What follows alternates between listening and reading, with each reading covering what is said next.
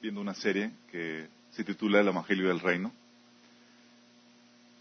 Eh, los que no han escuchado las, la serie son tres sesiones, esta es la última.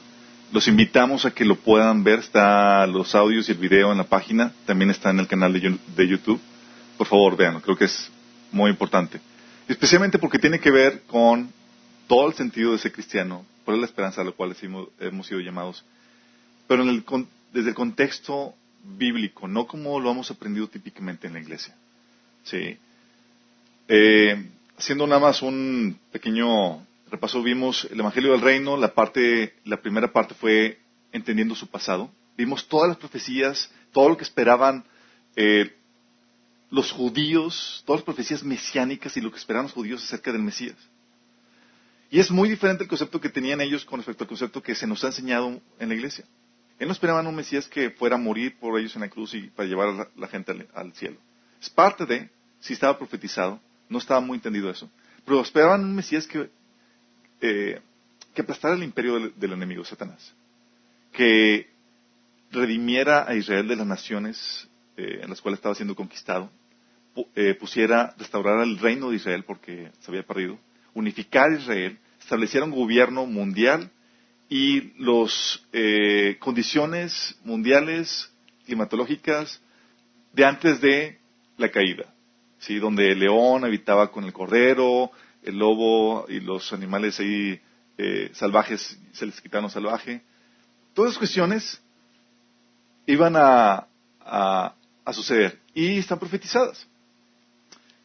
Pero llegó un punto donde eh, lo perdimos y eso es lo que estamos tratando de recuperar, la esperanza a la cual ha sido llamado. Vimos cómo se cumplió cuando nació eh, el, Señor Jesús. ¿sí? La profecía del, ¿se acuerdan del ángel Gabriel que este niño que acaba de nacer va a ocupar el trono de David?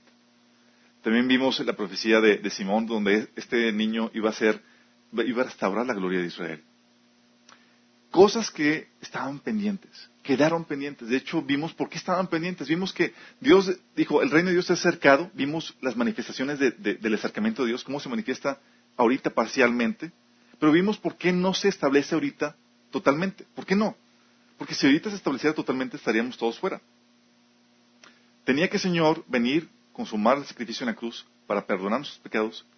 Y ahorita lo que quiere hacer es, lo que ha mandado, somos nosotros la embajada previa a la conquista del reino de este mundo. Así como eh, han visto unas películas que van a conquistar la ciudad amurallada y llega el embajador y chicos, eh, venimos con toda la artillería y les pedimos que se rindan y se entreguen por la paz. Si se entregan, van a vivir. Si cambian de reino, van a vivir. Si no, les va a costar la vida. Algo así el Señor estaba haciendo. Por eso su predicación era muy fuerte. De hecho, eso lo vimos la vez pasada. Entonces vimos por qué nos ha establecido y ahorita lo que vamos a ver es el futuro del reino. ¿Cuál es la esperanza a la cual hemos sido llamados nosotros? Eh, y lo que vamos a ver es profecía. Sé que muchos, cuando les comparto el Evangelio, digo, comienza a leer la Biblia. Comienzan y comienzan con el libro de Apocalipsis. ¿No, no les ha pasado? Así como que, wow, ¿qué va a pasar? El morbo y, no, el anticristo, sí, las plagas y, todas esas cuestiones. Eh, bueno, vamos a ver algo de eso. Vamos a ver hoy profecía. ¿Sí? Vamos a ver la esperanza a la cual hemos sido llamados. Pero esa esperanza, déjame aclararte que en cierta forma la perdimos la iglesia durante hace mucho tiempo. Eh, cuando hablamos del Evangelio del Reino, estamos hablando que el reino de Dios se va a venir a establecer en la tierra vimos la vez pasada que la profecía es que Dios va, Jesús va a derrocar los reinos de este mundo para establecer el suyo. Y déjame decirte que esto se, se convirtió, este tipo de prédica se convirtió en algo políticamente incorrecto. A partir del tercer y cuarto siglo, cuando la iglesia se fundó o se empezó a unir con el gobierno. Los pastores, los obispos, eh, resulta que ya eran pagados por el gobierno. Entonces como que la predicación de que, oye, va a venir Jesús y va a derrocar a todos ustedes, reyes malos, como que se volvió políticamente incorrecto. ¿Sí me explico? Entonces, ¿qué pasó? Se empezó a generar una teología que empezaba a alegorizar todas estas profecías. Obviamente, llega el, emperador a la, reunión de, la iglesia, porque las iglesias empezaron a ser apoyadas por el gobierno, Y obviamente no ibas a predicar de que, oh sí, Jesús va a venir y va a derrocar los reinos de este mundo para establecer el suyo. Espérame, sí. Y estás hablando donde la iglesia estaba tomando una posición de, de donde estaba empezando también a gobernar. Entonces, no era políticamente correcto. Y empezó la, se empezó a desvirtuar esta esperanza con la alegorización. No sé si me explico a qué me refiero con alegorizar. Alegorizar estamos, estamos hablando que ves el texto de la Biblia y dices, está el sentido plano, llano, que se entiende, pero dices, no, es un sentido simbólico. O sea, no es tal cual. O sea, Jesús no viene realmente a establecer su reino aquí, es, es más en nuestro corazón y es más espiritual, o sea, no tiene que, nada que ver con... Empiezas a sacarle una excusa para que quitarle sentido literal de lo que está ahí. El problema es que cuando haces eso, puedes quitarle sentido a cualquier parte de la escritura. Sí, oye, Jesús resucitó, no, no, no, fue simbólico, es algo alegórico, representa cómo nacemos de nuevo a una vida espiritual. Puedes usar y desvirtuar cualquier pasaje con eso. Orígenes fue, eh, que vivió en el tercer siglo, fue uno de los primeros pioneros en, con método de de interpretación alegórica, luego vino Teoquino, luego Agustín, que fue el que ya clavó el último clavo en el ataúd de la interpretación alegórica, donde ya se desacreditó cualquier interpretación de que Jesús viene a reinar la tierra, no, es simbólico, ¿sí? es más espiritual y no es tal cual. Y eso se quedó muy grabado en la tradición católica. Lamentablemente, con la reforma, no se reformó eso. Se reformó lo que se conoce como soteriología. Soteriología es una palabrota que significa es el conocimiento, el entendimiento acerca de la salvación. La salvación por fe. Se reformó eso. Pero lo, toda la cuestión de la profecía, que es la escatología y otros asuntos, no se reformaron. Entonces quedó muchas iglesias eh, protestantes como la presbiteriana, la luterana, se quedó con esa, eh, con esas, eh, con esa misma interpretación alegórica. Para ellos era algo simbólico otras cosas que no se reformaron, como por ejemplo se siguen bautizando a los infantes, etc. Entonces, no se reformó eso. Y esa esperanza a la cual hemos sido llamados como cristianos se quedó relegada. Lo único que sabíamos es que Jesús iba a venir. Exactamente cómo, cuándo, no sabíamos. Y de ahí esa ignorancia empezó a generar tabús. Se cometió un mito, una leyenda, y ya no sabíamos exactamente qué iba a pasar. Sabemos, por cultura general, nuestro, eh, background católico cristiano que Jesús va a venir. ¿Pero cómo? Tabús como, oye, es que va a venir encarnado en otra persona, va a nacer en otro bebé. Y tenemos películas que hablan acerca de eso y que nació y toda la cosa. De hecho, no sé si les ha tocado ver en las noticias o en canales de, de, de donde hablan acerca de que tal persona ya está proclamando Jesús que nació de nueva cuenta y otras personas en Brasil y otros. Es ¿qué, qué onda? Y le creo o no le creo, será, no será, será verdad, será sandía, será la tierra. ok, entonces, ¿pero qué dice la Biblia? Dice, este mismo Jesús que se fue va a regresar en Hechos 1.11. También hay otro tabú que dice, oye, vendrá para llevarnos y, nos vamos a quedar en el cielo y ahí nos vamos a, y la tierra se va a quedar abandonada. No tal cual. Sí. La Biblia menciona que nos va a llevar, pero también hay un montón de pasajes que habla de que vamos a venir o que va a venir con todos los santos, con todos los que se llevó. También hay otra forma, hay otro tabú que dice, oye, vendrá de forma oculta y solo se revelará a unos cuantos. Va a venir en secreto. Sí, ya vino y nadie se enteró, pero unos cuantos elegidos sí se enteraron. Y la Biblia menciona claramente que todo ojo lo verá. Otro tabú es que vendrá de la misma forma que la primera venida, humilde, como predicador o un profeta más. Cuando la Biblia menciona que va a venir con la espada desenvainada, como rey de reyes, como para conquistar. Pero esos tabús surgen porque se nos ha quitado esa esperanza. Nos han robado por esa falta de reforma en esa, en esa cuestión. Nos, por no entender bien las escrituras, se nos ha robado esa esperanza. ¿Qué hicimos, ¿A qué hemos sido llamados? El cristianismo, por lo mismo, se convirtió en una fórmula moral, si yo soy cristiano, pues, tengo y sigo la moral que enseña la Biblia, o una fórmula de éxito para este mundo. Sí, cómo puedes tener, si han escuchado sus explicaciones, ¿no? Cómo puedes prosperar y cómo puedes tener éxito en la familia. Y, no me malentiendas, sí, la Biblia enseña principios, pero también no te lo vende muy claramente porque también te enseña que el que quiere vivir piadosamente en Cristo padecerá persecución. O sea, va a haber de todo, sí. Pero te enseña cómo manifestar o vivir, experimentar la bendición de Dios en tu vida si aplica sus principios. Pero no solamente es para eso. Pablo dice en 1 Corintios 15, 19, si la esperanza que tenemos en Cristo fuera solo para esta vida, seríamos los más desdichados de todos los mortales. Entonces, no se trata de arreglar mi situación de matrimonial o arreglar mi situación económica. Sí, el Señor te ayuda con eso, pero no es lo principal. ¿Sí me explico? Aquí, Pablo dice, si cristianismo fuera nada más para este mundo, para, ayudarte aquí en esta vida, seríamos los más desdichados. No habría nada extra. Entonces, ¿a qué hemos sido llamados?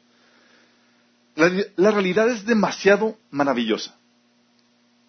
Y todavía vamos a ver cosas que van a sonar locura. Sí. La esperanza a la cual ha sido llamado es muy increíble. De hecho, dice la Biblia, veremos cosas difíciles de creer. Dice, mira, le dijo el Señor, estoy por hacer algo en Israel que a todo el que oiga le quedará retumbando los oídos. Ese día llevaré a cabo todo lo que he anunciado. Otro pasaje menciona también de que cosas que ojo no vio, ni oído yo, ni han subido el corazón del hombre, son las que Dios ha preparado para los que le aman. De hecho, el mensaje del Evangelio siempre tiene el, toque increíble, sobrenatural, difícil de creer. Tal así que cuando se comenzaba predicando el Evangelio, pues obviamente la parte esencial del Evangelio es que Jesús resucitó, algo que no se conocía para los griegos ni para nadie más. Y Pablo cuando estaba predicando el Evangelio y compartía los reyes decía, eh, ¿por qué les parece a ustedes increíble que Dios resucite a los muertos? Les estaba dando, enseñando algo increíble. Eso. ¿Cuándo se ha escuchado que se resucitan los muertos? Es parte del Evangelio. Y esa predicación batalló en entrar porque rompía el paradigma y sonaba demasiado increíble. Y ahorita ya lo tenemos más o menos asimilado. Bueno, lo que vamos a ver ahorita es algo que también suena muy difícil o increíble de creer. Primero tienes que entender que se cumplirán las cosas que Jesús dejó pendiente. ¿Qué dejó pendiente? Salvar a Israel. ¿Se acuerdan? Los judíos, los discípulos decían, Señor, ¿ya vas a rescatar y a restaurar el reino de Israel en ese tiempo? El Señor le dijo, no le dijo que no, dijo, calma, a usted no les toca saber eso. No dijo que no, lo va a hacer, está profetizado. También va a establecer el reino de Dios en toda la tierra. Está pendiente eso. ¿Sabías que Jesús va a venir? y va a establecer un gobierno político sobre toda la tierra. De hecho, la oración que se te enseñó a hacer, Padre nuestro, estás en los cielos, venga tu reino. No está hablando de algo espiritual o de así medio raro que no se puede ver o sea tangible. No, está hablando de la manifestación física y real del reino de Jesús, del Mesías. También tiene que resucitar los redimidos, eso lo, lo estuvimos viendo. ¿Se acuerdan cómo David, digo, cómo eh, a Daniel se le dijo, Daniel, tú vas a resucitar y se te va a, dar tu recompensa? También tiene que juzgar a vivos y a muertos, está profetizado. Tiene que poner a todos sus enemigos Jesús por estrado de sus pies y entregarle todo ya en orden, toda la creación, todo el mundo, al Padre, para que ahora sí vuelva. El Padre así como estaba en Génesis, que se paseaba por el jardín, podía platicar con Adán, con Eva, con el hombre. También tiene que tiene que entregar la ciudad que él ha edificado, que es la Nueva Jerusalén, para que vuelva o para que evite Dios y para que evite su pueblo. Y déjame decirte, Dios no es mentiroso y el reino de Dios se va a cumplir. Hay 1845 referencias de, esta, de estas profecías del, del reino milenial de Jesús en el Antiguo Testamento. En, el Antiguo Testamento. 1845, 318 referencias en el Nuevo Testamento, 216 capítulos en la Biblia, 23 de estos en el Nuevo Testamento de los siete libros revelan este evento. Y por cada profecía hay ocho profecías pendientes que Jesús dejó por cumplir. ¿Sí, captamos la importancia de esto? O sea, la segunda venida tiene una relevancia en la escritura mucho mayor que la primera. ¿Qué tantas posibilidades hay que se vayan a cumplir esto? Tú puedes tener una referencia porque puedes ver que cumplir con exactitud letra por letra, las profecías de la primera venida. Entonces vamos a entrar a la cuestión de profecía. ¿Qué es lo que nos depara? ¿Qué viene la Biblia acerca de la esperanza que tenemos para el futuro? Primero tienes que saber que está profetizado que acercarse a la segunda venida del Señor se profetiza la descomposición y la corrupción del cristianismo. Sí. Recuerdo que decían, no sé si han escuchado frases como que no, yo no voy a la iglesia, hay puros hipócritas ahí. Eh, es alguna frase que yo he escuchado típica eh, en eso. Pero yo les digo, está profetizado. Es para que tengas temor y te acerques a Dios, no para que te alejes. Es para que te busques aquellos con, de corazón limpio y juntarte con ellos. Porque está profetizado. Está profetizado, viene en, ahí, de hecho por eso les paso eso porque voy a tener que irme muy rápido. Pero está profetizado que, surgirían falsos maestros dentro del cristianismo que introducirían herejías. Introducirían herejías como prácticas ocultistas, abandonarían el cristianismo bíblico, el ortodoxo, para apartarse a adaptarse al mundo. ¿sí? Están viendo así como si les viene a la mente lo que están viendo ahorita alrededor, es parte de. También profetiza un falso sistema cristiano que perseguiría a los verdaderos creyentes. ¿Cómo? ¿La iglesia persiguiendo creyentes? Sí, está profetizado. De hecho, Jesús decía que va a llegar el día en el que cualquiera que los mate pensará que rinden un servicio a Dios. ¿Sabías que eso lo vivimos en historia? O sea, si tú querías enseñar la Biblia, o traducir la Biblia, o destruir la Biblia, por parte de la iglesia. ¿Sabías eso? Dices, oh, ¿por qué? Señor, tranquilo. Te lo advertí con tiempo. Sí. También donde se, este sistema, este falso sistema cristiano perseguiría, criminalizaría a los que no estén dispuestos a comprometer la palabra de Dios en pro de la unión. Sí. Oye, si no te quieres ceder tus convicciones, va a haber repercusiones. También se profetizaba que el cristianismo estaría caracterizado por personas no regeneradas, gente egoísta, carnal, que no querrán escuchar la sana enseñanza. Hay un montón de pasajes que hablan acerca de eso. Entonces, oye, ¿por qué la iglesia está así? Eh, es parte de lo que está profetizado. Menciona que en Apocalipsis 3 que habrá iglesias que apelarían al egoísmo del hombre, la prosperidad, la comodidad, la felicidad. O que simplemente no habría llamado a arrepentimiento o a la regeneración, o siquiera a sufrir el Evangelio. Sería un tipo de iglesia políticamente correcta. Sí, el mundo la recibiría con toda libertad. ¿Por qué? Encaja bien con ellos. Jesús decía claramente, eh, el mundo me odia, Juan 7.7, porque yo testifico que sus obras son malas. Sí, y también te habla que si te odian a ti es porque estás dentro del grupo de Jesús. Si no, si el mundo te alaba, o te adora, o te tiene en buena estima, dice Jesús, cuidado, porque eso lo hicieron con los falsos profetas. Sí. Y te acuerdan, también decía el Señor, angosto es el camino, no ancho. Si tú estás yendo donde toda la gente va, aguas. ¿Sí? Es una señal de que estamos en la posición equivocada.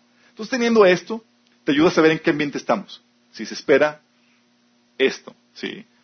Va a haber eh, una, desviación por parte del cristianismo. Y vamos a dividir esto en diferentes actos. Primer acto, ¿qué es lo que esperamos? Aquí empezamos con lo difícil de creer. Antes de que venga la conquista de este mundo por donde Jesús va a establecer su reino, se retiran a los embajadores, como lo hacen cuando se declara la guerra a otro país. ¿Sí saben cómo sucede cuando le declaran la guerra a otro país? Se cierran las embajadas y se retiran los embajadores antes de comenzar el ataque. es lo que viene. Fíjate lo que dice. Juan 14, de 2 a 3 dice, en la casa de mi padre muchas moradas hay. Si no fuera, yo os lo hubiera dicho. Voy pues para preparar lugar para vosotros. Y si me fuere, os prepararé el lugar, vendré otra vez y os tomaré conmigo para que donde yo estoy, vosotros también estéis. Habla de que va a venir por nosotros. Nos va a llevar a donde él está. Sí. ¿Cómo? Pues estás diciendo que vamos a rezar y bueno, va, va, a venir por nosotros. Primera Tesalonicense 4, del 13 al 18 dice esto. Pues el Señor mismo descenderá del cielo con un grito de mando, con voz de arcángel y con el llamado de la trompeta de Dios. Primero los cristianos que hayan muerto se levantarán de sus tumbas. Luego, junto con ellos, nosotros, los que aún sigamos vivos sobre la tierra, seremos arrebatados en las nubes para encontrarnos con el Señor en el aire. Entonces estaremos con el Señor para siempre. ¿Se imaginan eso? ¿Se imaginan eso? O sea, de repente se escucha decirle una trompeta y, y de repente somos arrebatados para seguir a Jesús en el cielo. Ah, tú me estás preguntando en la película, ¿qué estás leyendo? No es la Biblia, viene en 1 Tesalonicenses 4 del 13 al 18. Dice 1 Corintios 15, 52, sucederá en un instante, en un abrir y cerrar de ojos, cuando se toque la trompeta final. Pues cuando se toque la trompeta final, los que hayan muerto resucitarán para vivir para siempre, y nosotros los que estemos vivos también seremos transformados. ¿Transformados? Sí, transformados. Y es lo que dice. Pues nuestros cuerpos mortales tienen que ser transformados en cuerpos que nunca morirán Nuestros cuerpos mortales deben ser transformados en cuerpos inmortales. Entonces, cuando nuestros cuerpos mortales hayan sido transformados en cuerpos que nunca morirán, se cumplirá la siguiente escritura. La muerte será devorada en victoria. 1 Corintios 15:33. ¿Se imaginan eso? Transformados para recibir a Jesús en las nubes, en el aire. ¡Wow! ¿Esperas eso? Dice Mateo 24:40. Estarán dos en el campo uno será llevado y otro dejado. Dos mujeres estarán moliendo, una será llevada, la otra dejada. Apocalipsis 3, 10 dice, por cuanto has guardado la palabra de mi paciencia, yo también te guardaré de la hora de prueba que ha de venir sobre el mundo entero para probar a los que moran sobre la tierra. ¿Sí me explico lo que está sucediendo? Está diciendo Jesús, antes de que venga la hora de prueba, antes de que vengan mis juicios, te voy a sacar. Y eso lo vemos en toda la Biblia. Antes de que viniera el diluvio, sacaba a Noé y su familia. Antes de que derramar juicio sobre Sodoma y Gomorra, sacaba a Lot y su familia. Y vez tras vez, así es como Dios opera. Entonces, primer acto, se retiran los embajadores. Entonces, cuando ves que la gente, millones de personas desaparecen, sí, ya te tocó bailar con la más fea.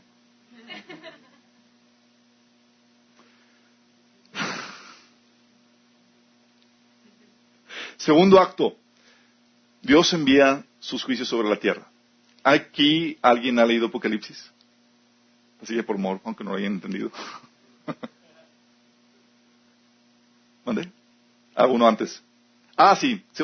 Gracias. Segundo acto. Lo que vas a encontrar durante o, en, este, en este proceso, se une el mundo en un sistema político, económico y religioso. Está profetizado por parte de la Biblia que va a surgir un gobierno mundial con un falso sistema religioso que va a abarcar o va a englobar a todas las religiones, con un sistema económico mundial. Las referencias y las citas bíblicas están ahí para que los lo veas en tu, en tu Biblia. Se va a unificar este planeta. Sí política, económica y religiosamente. Tercer acto, Dios envía sus juicios sobre la tierra. Ahí es donde vemos todos los... Eh, la mayoría del grosso de, Apocalipsis es todo lo que Dios va a derramar sobre la tierra, como por, parte de sus juicios a una generación, a, a, la gente que no le creyó, no creyó el Evangelio para ser salvo. ¿Qué va a suceder, qué va a suceder durante estos juicios? Como parte de los juicios, Dios permite el surgimiento del anticristo. Dice la Biblia que ahorita todavía no surge porque está a lo presente algo deteniendo lo que es la iglesia. Pero retirando a los embajadores, surge el anticristo. De hecho, el anticristo no es tal cual anticristo. Se le debería conocer mejor como pseudocristo. Alguien que se va a presentar como un Cristo, como un Mesías. Y que va a vender paz, prosperidad y va a querer ser el salvador del mundo. De hecho, como parte de esto, dice la Biblia que en 2 de Tesalonicenses capítulo 2 que va a ser un engaño tan poderoso que aun si fuera posible, convencería a los escogidos. Oye, los que se quedaron y que agarraron la onda, ching, ya me quedé, y se convirtieron realmente. O sea, tan fuerte va a estar el engaño, que aun si fuera posible, a uno de los escogidos, los que serán engañados. ¿Te imaginas eso? Entonces, no, pues yo me convierto ya cuando se vayan. Ya así veo si, ya que si es verdad o no. Aguas. Sí. También surgirán falsos profetas que harán grandes señales para apoyar al anticristo. Luego menciona, eso es parte del juicio, el anticristo, también mortandad, por medio de guerras, crisis económicas, las crisis económicas que menciona, que se profetizan en Apocalipsis, las que hemos vivido a lo largo de la historia son juego de niños, comparado con lo que viene. Menciona la Biblia que la crisis va a ser tan severa que tu trabajo de todo un día apenas te va a alcanzar para una barata. ¿Te imaginas un nivel de crisis así? Entonces va a haber mortandad por medio de guerras, crisis económica, hambres, epidemias. ¿Han escuchado en las noticias todo así que la gente, los gobiernos preparándose porque saben que va a venir epidemia? No saben cuándo, pero ya están preparándose porque saben que va a suceder. Ellos no dicen, posiblemente. No, no, no, dicen, va a suceder. ¿Cuándo? No sabemos. Eh, pues sabemos que es en el corto plazo. También va a venir destrucciones naturales, terribles terremotos, destrucción de la vegetación, de la vegetación con incendios, la fauna marina destruida, contaminación de las aguas y manantiales, fuertes radiaciones solares que quemarán a los hombres, enormes granizos. También se habla de terribles apagones, destrucciones de ciudades enteras en Apocalipsis.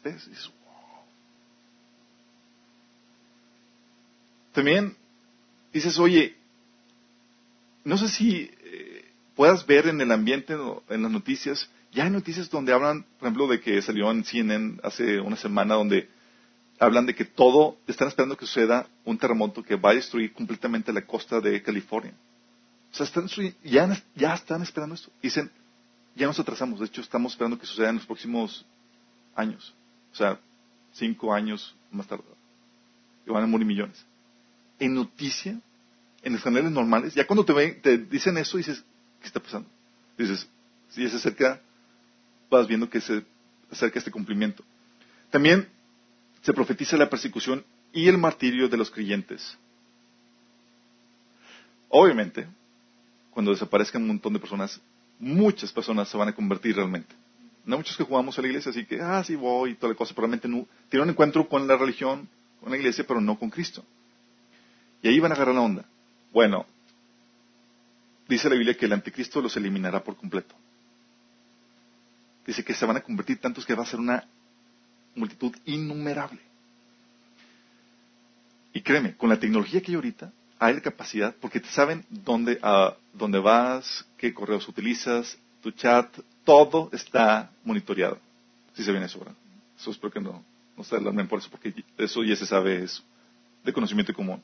Con ese conocimiento, con esa facilidad, fácilmente te localizan y te pueden llevar. Cuarto acto. El anticristo rompe un pacto que había celebrado con el pueblo judío y comienza el exterminio del pueblo de Israel. La Biblia menciona que el anticristo va a celebrar un pacto con el pueblo de Israel.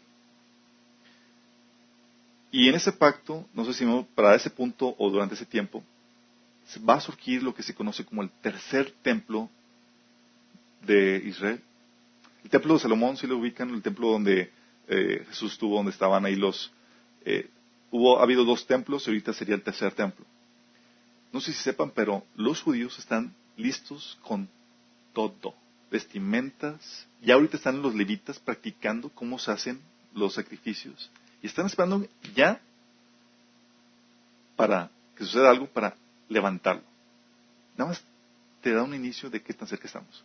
Porque la Biblia mencionaba acerca de esto, de que Israel, el anticristo, y nadie entendía eso, porque Israel, acuérdense, durante casi dos mil años no existió. Hasta 1948 volvió, y cuando volvió todos, ¡Ah! en la torre estamos en los últimos tiempos. Luego dices, bueno, pues falta el templo.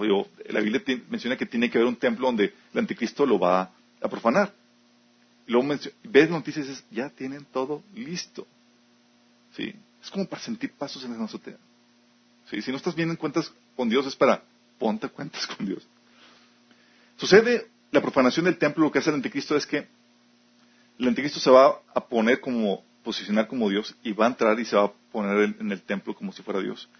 También va a ordenar la matanza de lo que se conoce como el último holocausto, donde dos de cada tres judíos van a morir. Cuando Hitler estuvo aquí, la tierra, vivito y coleando, y estuvo ordenando la matanza, murieron uno de cada tres judíos. Esto va a ser lo doble. Sí. Pero, cuando están entre la espada y la pared, los sobrevivientes judíos, ¿qué creen que sucede? la Biblia menciona de que se van a convertir. Toda la nación para conocer a Jesús como el Mesías y van a clamar a Dios, a Jesús, a Jesús, a Yeshua, para que lo salve. Y en eso se abre el cielo y comienza el quinto acto. Regresamos con Jesús para tomar el reino de este mundo y salvar al pueblo de Israel. ¿Sigamos viendo cómo va cumpliendo todo esto?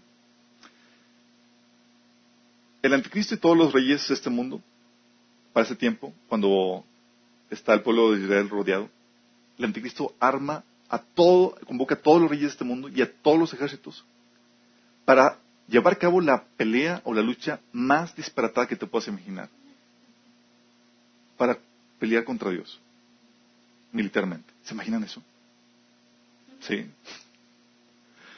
Es posible ahorita.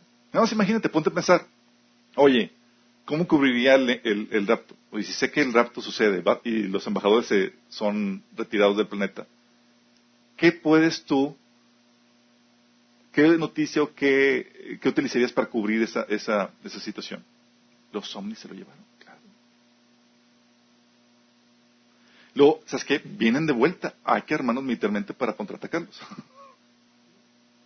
Tendría sentido. Entonces el anticristo y los reyes de este mundo se reúnen con sus ejércitos para pelear contra Cristo.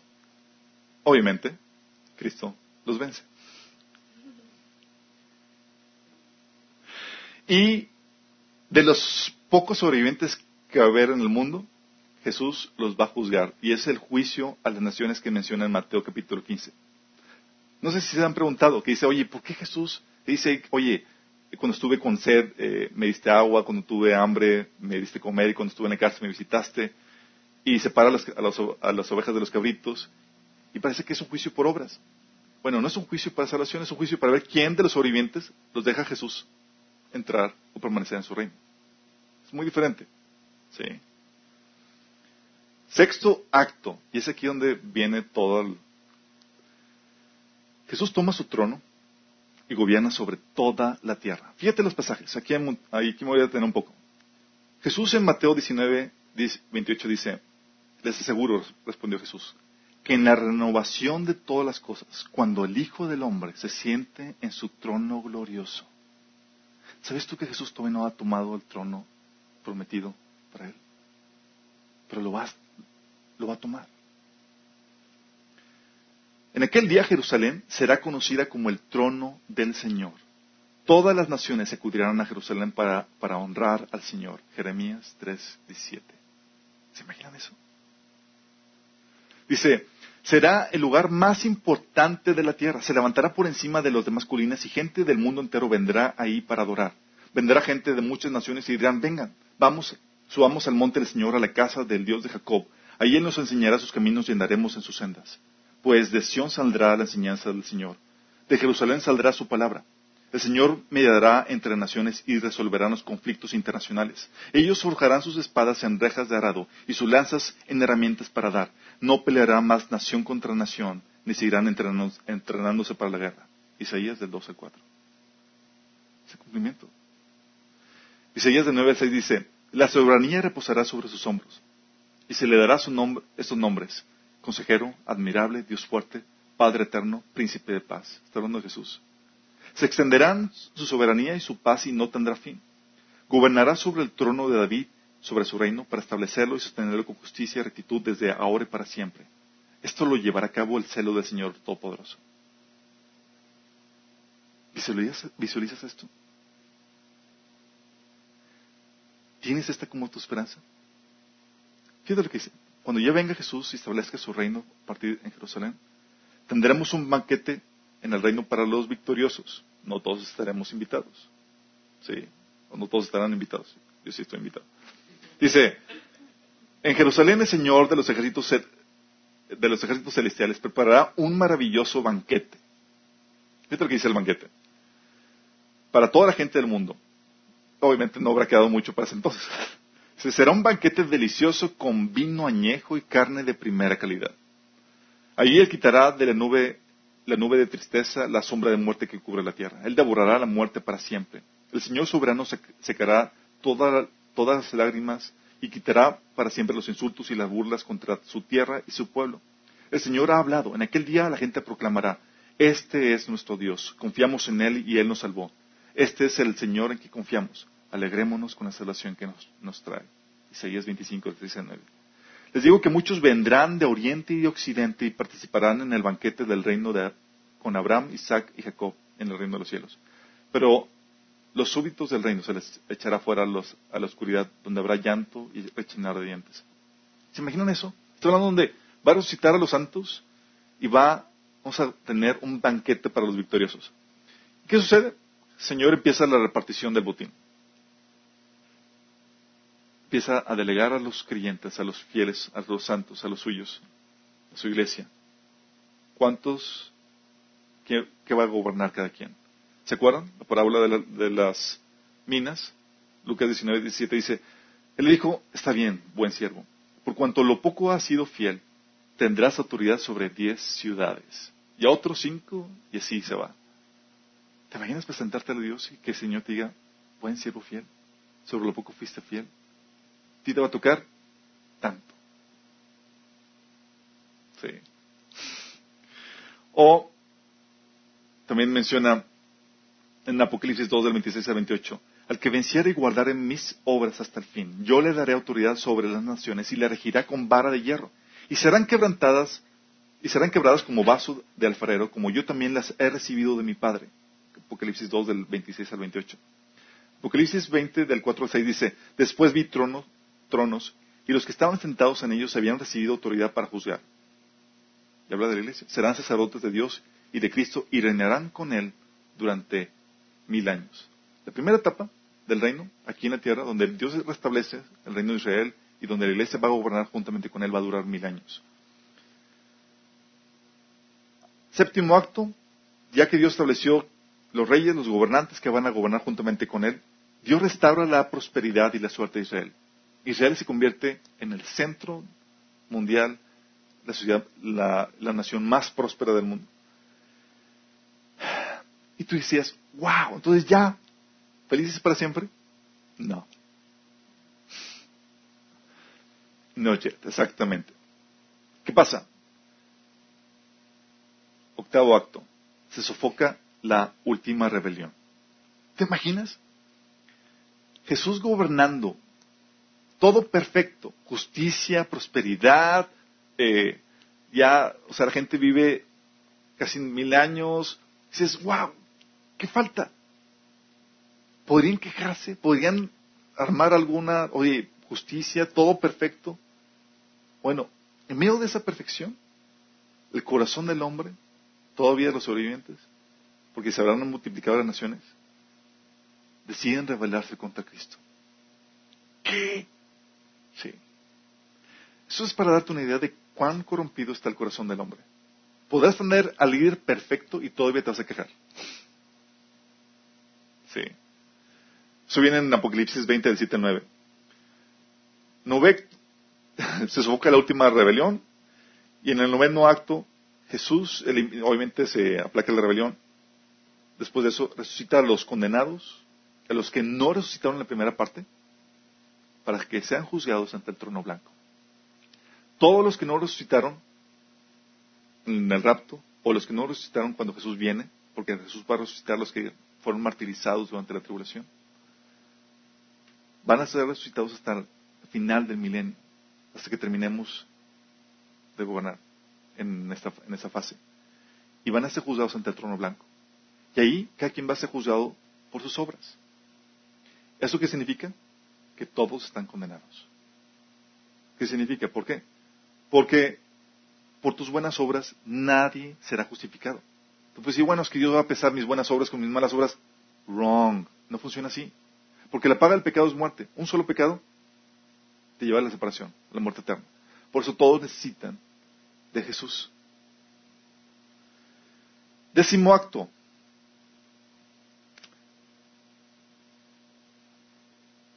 Viene una tierra nueva donde Jesús establece la nueva Jerusalén y el Padre vuelve a vivir con los hombres. Una tierra nueva. Está prometida una nueva tierra. Vamos a estrenar.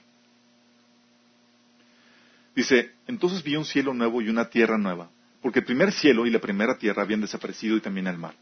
Y vi la ciudad santa, la nueva Jerusalén que descendía del cielo desde la presencia de Dios como una novia hermosamente vestida para su esposo.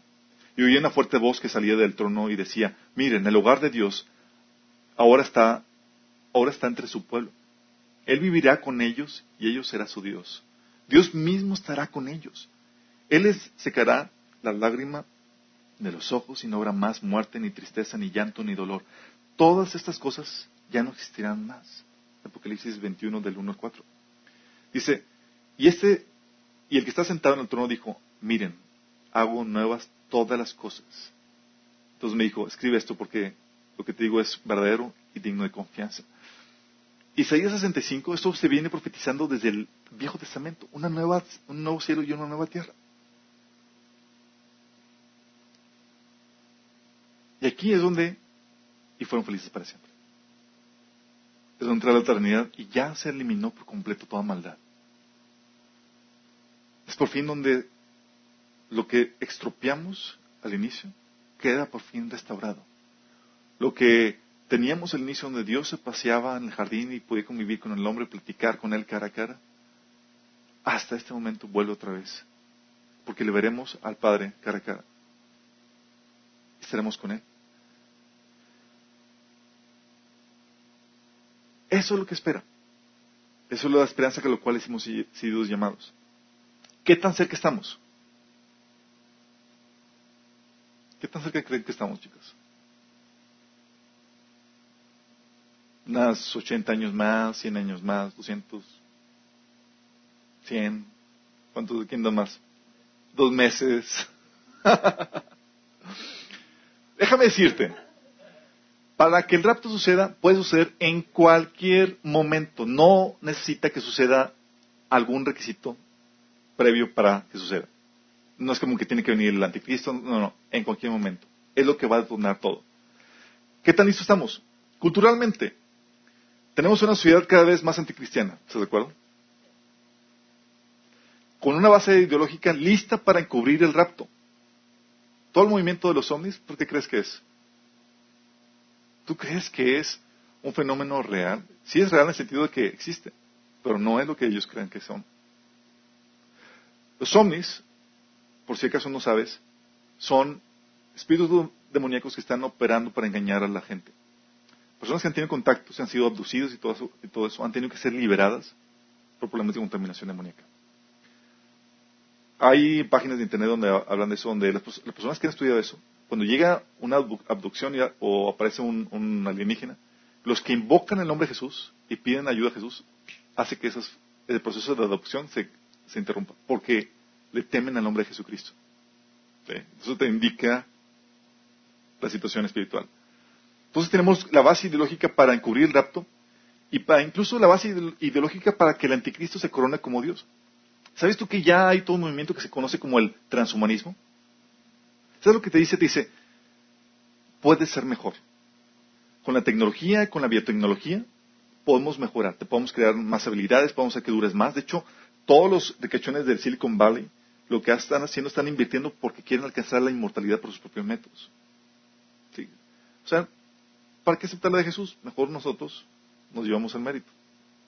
Y están trabajando en eso por medio de la biotecnología. Ahorita están creando, de hecho, hay una agenda para crear eh, medios alternos como especies de avatar, donde transfieren tu conciencia a otro, a una máquina o algo artificialmente creado. Sí, ya está en proceso eso. Los detalles de todo eso lo van a encontrar en el taller de, apologética que está, apologética, escatología, perdón, que está publicado en nuestro portal. Pero culturalmente estamos listos. Entonces lo que ellos quieren en esta culturalmente, con este movimiento de transhumanismo, es que quieren que el hombre sea considerado como Dios. Ellos creen, dicen, vamos a llegar a ser dioses. ¿Te imaginas? Porque si quitas a Dios de la ecuación y somos producto de la evolución, vamos evolucionando hasta llegar a ser, alcanzar la concepción de deidad. ¿Vieron la película de, ¿cómo se llama? Lucy, sí, donde, oye, que se supone que utilicemos nada más el 10% de nuestra capacidad. ¿Qué pasa si utilizamos el 100%? Y la película te lleva y te deja la enseñanza, que es una ideología que está ahorita en, las élites académicas. Si utilizas el 100%, si destapamos todo el potencial, seríamos dioses. La ideología ya está lista. para poder coronar a un ser humano como Dios. Religiosamente, religiosamente todo está convergiendo a la unificación de las religiones amando a un líder mundial. ¿Por qué crees que el Papa está visitando musulmanes, besa el Corán, va con hinduistas, alaba y hace todas esas cuestiones? ¿Sabes por qué? Porque la agenda, lo que está profetizado, es la unificación de todas las religiones bajo el mando ¿sí? de, una, un, eh, de un sistema religioso. Todo está listo, también religiosamente, todo está listo para la, reedificación del templo. Tecnológicamente, fíjate, tecnológicamente, hay muchas profecías, hay muchos detalles que, probablemente por tiempo no te puedo explicar, pero no se entenderían o no se podrían cumplir si no es porque tenemos ahorita los medios de comunicación que ahorita tenemos. Tenemos medios de comunicación donde tú puedes saber qué está sucediendo ahorita en China. Y tú ves algunos pasajes y dices, ¿cómo se van a enterar ellos? Mm, o sea, era necesario los medios de comunicación. ¿Y ya los tenemos? Sí, ya los tenemos. También hay pasajes en donde no sería posible sin armas inteligentes. Hay pasajes en Jeremías donde habla acerca de cómo va a ser la situación, donde habla de que, de que los, los misiles serían inteligentes. ¿Cómo puede ser eso? Ahorita tenemos esa tecnología. También tenemos armas nucleares, a las cuales hace referencia en la Biblia. También tenemos el, la tecnología para comprar y vender sin dinero. ¿La tenemos? Mi esposa se queja porque casi nunca cargo dinero. Y amor, puro plástico. Sí. Tenemos la tecnología. Y está profetizado en la Biblia. Más para que te des cuenta de lo tan cerca que estamos. Económicamente, se visualiza ya el jinete negro del Apocalipsis. Si sabes que ahorita los economistas están aterrados porque esperan la mayor crisis económica en la historia de la humanidad. Estados Unidos está endeudado hasta las chanclas y nosotros vamos detrás de ellos también. Sí. Tenemos, y tenemos un sistema económico unificado a nivel mundial. Lo que sucede aquí repercute en todas partes. Políticamente, tenemos el resurgimiento de Israel como nación, que era algo necesario. El conflicto de árabe-israelí, listo para que explote en cualquier momento. Las leyes aprobadas para empezar la persecución en cualquier momento. ¿Sí sabías? y los preparativos para un gobierno mundial. Si saben que va a haber una reunión en septiembre en las Naciones Unidas para poder propiciar la formación de un gobierno mundial. El Papa va a ir ahí toda la cosa. Porque van a utilizar toda la cuestión de la climatológica para decir que necesitamos establecer un gobierno mundial. Y están empujando, la agenda abiertamente es para eso. Catastróficamente, tenemos el aumento de terremotos, están preparándose mundialmente para pestes, Y tenemos también señales muy interesantes. Tenemos junio, 30 de junio, no sé si supieron, pero reapareció la, estrella de Belén que anunció la venida de Jesús en la primera venida. junio 30 volvió a aparecer. Tenemos los eclipses solares y de luna en las festividades judías en este año pasado y este. Y luego tenemos que como nunca en la historia, en este año ha estado viendo, no sé si han enterado noticias, erupciones volcánicas de, humo. Hay por lo menos una a la semana a nivel mundial. De tan intenso. Y me recuerda el pasaje, no puedo dejar de pensar en el pasaje donde de Joel, capítulo 2 del 30 al 31, dice que antes de venir al Señor habrá lunas de sangre, eclipses solares y columnas de humo y de fuego, hablando de erupciones volcánicas. ¿Qué rollo? ¿Qué tan cerca estamos? La verdad es que estamos muy cerca. Sinceramente creo que si Pablo creía que iba a estar vivo cuando Jesús venía, créeme, tú y yo podemos muy bien ser la generación que parte. ¿Cómo debemos de vivir? Esta esperanza a la cual has sido llamado te debe llevarte, a ti como cristiano, a santificarte. Fíjate lo que dice, ya que todo será destruido de esta manera, ¿no deberían vivir ustedes como Dios manda, siguiendo una conducta intachable y esperando ansiosamente la venida de, Dios? ¿Sentido, no? Oye, si todo esto va a ser destruido para vivir algo eterno y duradero, ¿no deberíamos vivir intachablemente? Ese día los cielos serán destruidos por el fuego y los elementos se derretirán con el calor de las llamas. Pero según su promesa esperamos un cielo nuevo y una tierra nueva en la que habite la justicia. Por eso, queridos hermanos, mientras esperan estos acontecimientos, esfuércense para que Dios los halle sin mancha y sin defecto y en paz con Él. Y recuerden que la paciencia de nuestro Señor da tiempo para que la gente sea salva. ¿Qué te está diciendo? Si tienes esa esperanza, te santificas. ¿Tú quieres que el Señor te pesque? Listo. ¿Te imaginas? Muchos están pensando, no, este pecado ya después lo dejo. No, déjalo ya. O, muchos están pensando, eh, quiero servir al Señor, pero no sé si sí o si no. Piensa ya. ¿Te? Muchas veces pensamos, decimos a la gente que no cristiana, oye, ¿qué pasaría si ahorita murieras? ¿Estás listo para presentarte con el Señor? no. Pero cristiano, ¿estás listo tú también? Si el Señor te dice, a ver, te di tantos talentos, ¿qué hiciste con ellos? ¿Tú podrías dar buena cuenta de tu mayordomía? ¿Qué tienes para presentarle al Señor como cristiano? ¿Estás listo? ¿O te vas a avergonzar? Uh, Señor, ching, es que pensé que tenía más tiempo. Por eso, cuando tienes esa esperanza, tienes que estar listo. También no seas absorbido por las cosas de este mundo. Fíjate lo que dice la Biblia. Déjenme deciros lo siguiente, amados hermanos. Esto viene en 1 Corintios 7, del 29 al 31.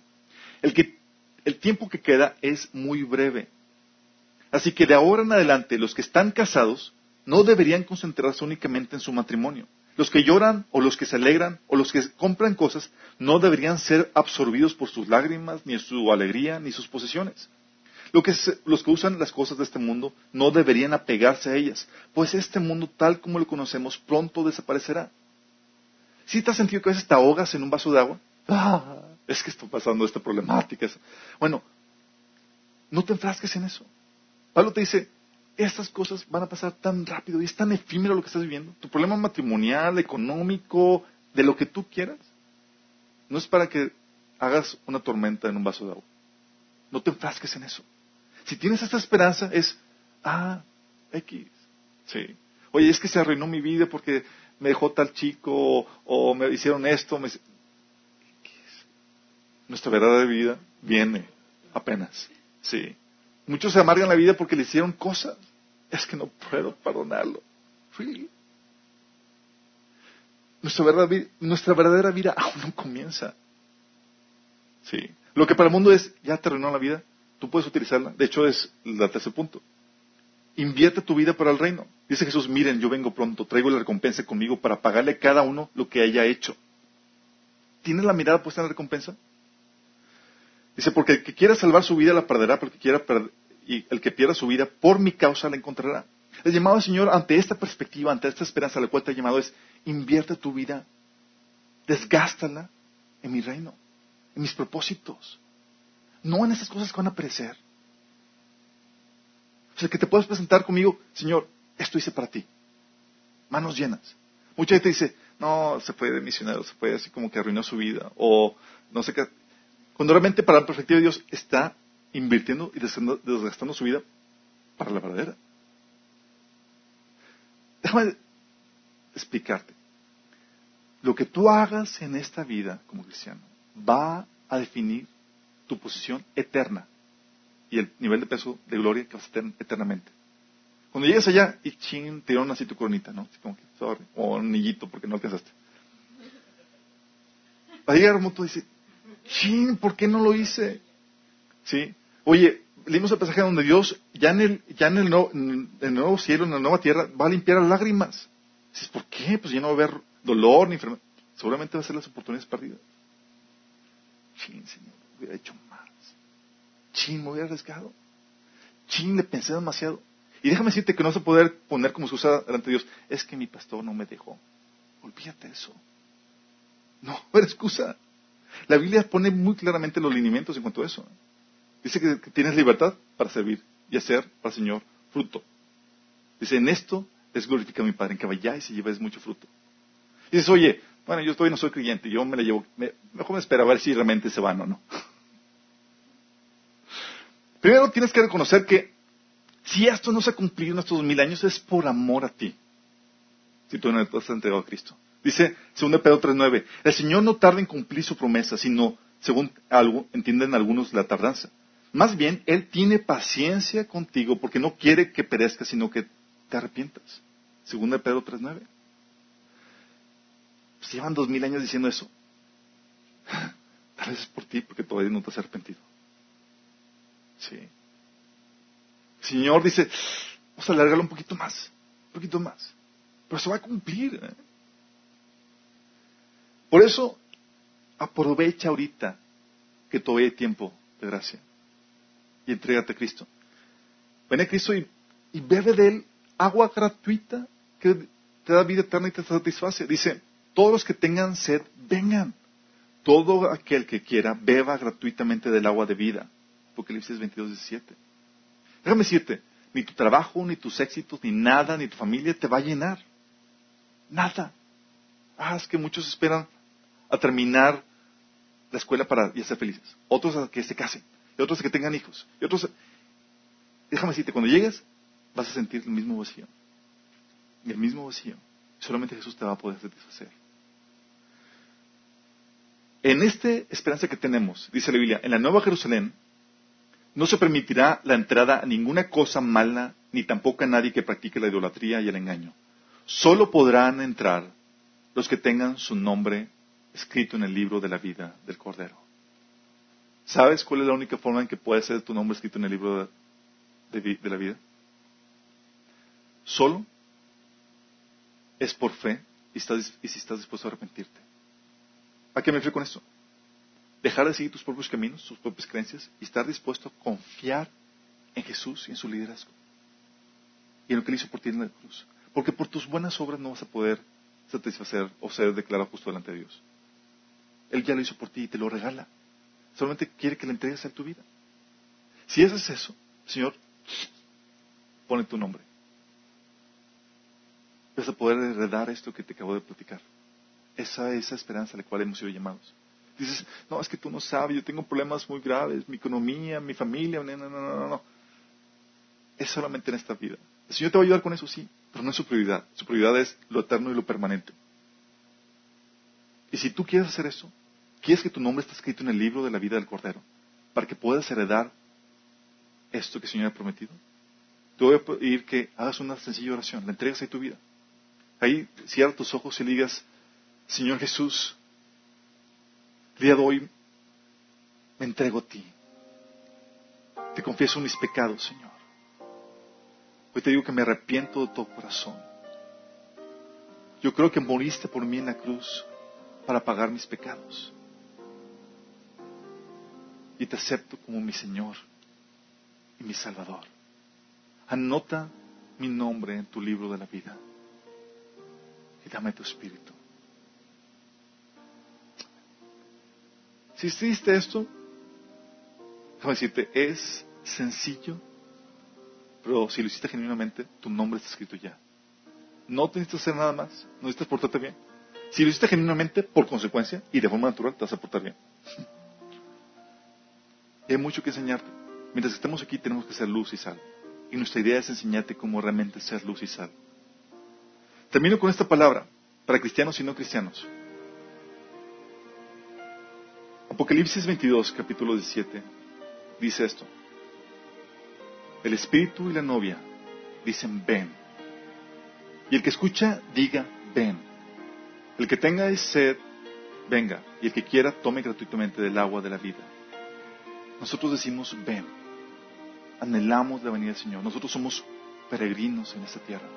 Estamos aquí y el Señor nos dejó nada más para llevarte un mensaje. Que el Señor te ama demasiado perdona tus pecados y quiere limpiarte y darte vida eterna.